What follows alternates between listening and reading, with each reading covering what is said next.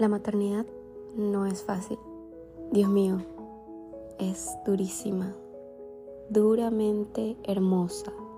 Es increíble ser mamá y más ser mamá de Julieta. Es lo máximo. Amo ser su mamá, encontrarla en esta vida y haber sido parte de la creación de ella.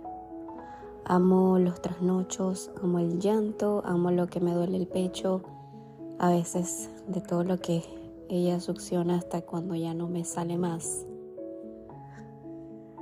por favor, no me jodan con eso de no romantices la maternidad, porque yo voy a romantizar lo que se me venga en gana, coño, que si tú no quieres ser mamá o no estás preparada, perfecto. Pero ¿y si sí?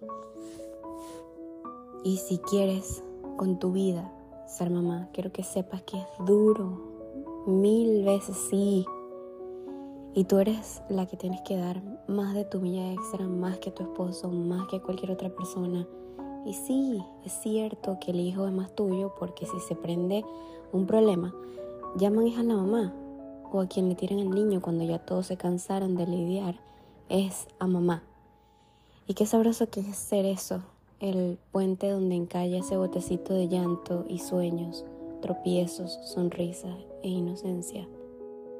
Tú eres la que tienes que sacar energía hasta donde no tienes. Y te aseguro que te sale. Dios te manda extra para que alcances más allá de tus expectativas de ser humano que tienes de ti misma.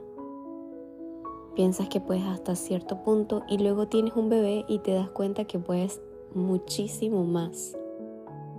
Te vuelves una persona con 40.000 reflejos, una multitasking, obvio lo desarrollas incluso si vas en contra de ese concepto.